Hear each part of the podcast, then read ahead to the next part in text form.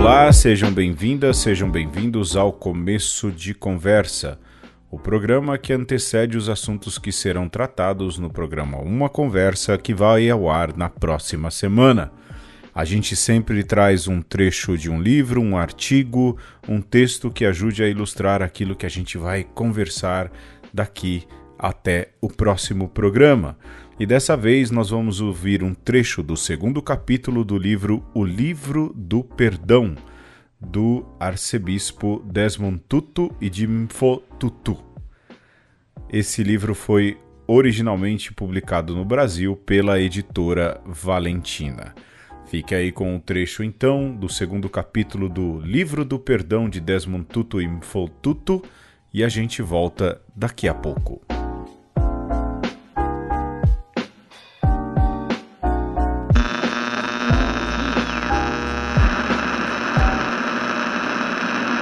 O perdão não é uma fraqueza. Todos aspiramos a ser capazes de perdoar.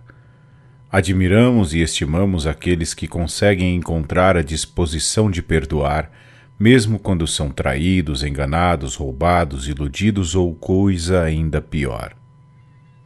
Os pais que perdoam o assassino de seu filho nos inspiram algo semelhante a assombro. A mulher que consegue perdoar seu estuprador parece dotada de um tipo especial de coragem.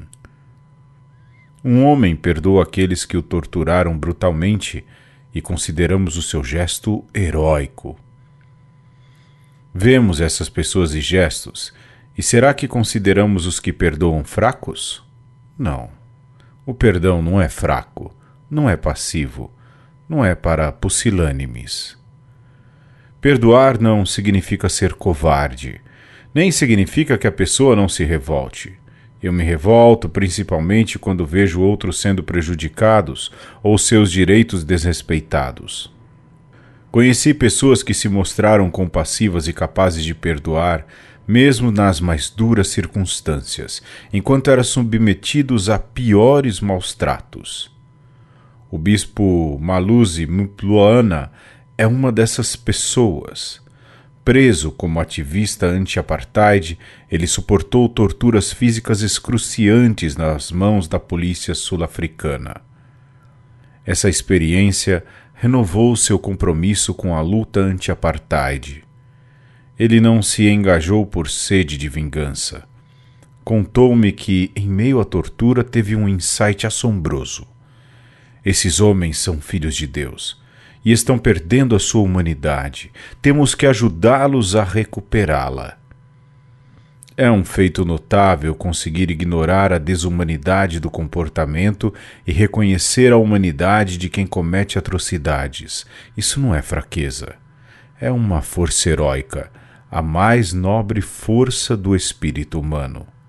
Aos 12 anos de idade, Bassan Aramin viu um menino de sua idade ser fuzilado por um soldado israelense. Naquele momento ele sentiu uma profunda necessidade de vingança e ingressou num grupo de guerrilheiros em Hebron.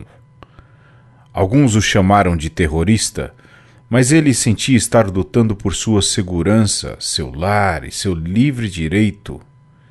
Aos 17 anos foi preso por planejar um ataque contra tropas israelenses e condenado a sete anos de prisão. Lá, só aprendeu a sentir ainda mais ódio. Ao ser despido e cerrado por guardas, eles batiam em nós sem ódio, porque para eles aquilo era apenas um treino e éramos vistos como objetos. Enquanto estava preso um dia, Bassan começou a conversar com seu carcereiro israelense. Cada um achava que o outro é que era o terrorista e ambos negavam ser o intruso na terra que compartilhavam. Através de suas conversas compreenderam o quanto tinham em comum. Foi a primeira vez que Bassan se lembra de ter sentido empatia na vida. Observando a transformação que ocorreu entre ele e seu captor, quando reconheceram sua humanidade comum, Bassan percebeu que a violência jamais poderia trazer a paz essa conscientização mudou sua vida. Em 2005, Bassan Aramin cofundou um grupo chamado Combatentes pela Paz. Não pegou em uma arma desde então. Mas para ele isto não é um sinal de fraqueza, e sim de verdadeira força.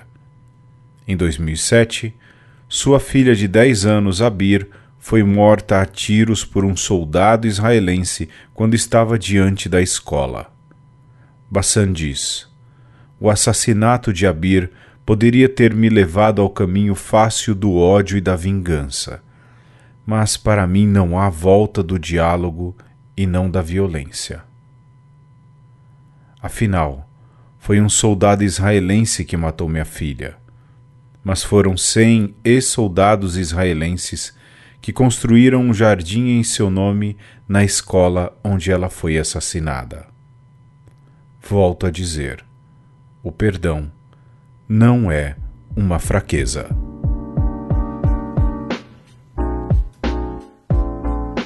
Você ouviu um trecho do segundo capítulo do livro O Livro do Perdão, de Desmond Tutu, e esse foi o começo de conversa. A gente retorna na próxima semana com um assunto ligado ao texto que você acabou de ouvir. Você pode nos encontrar em nossas redes sociais, sempre arroba umconversa, seja no Twitter, no Instagram, no Facebook ou também no YouTube.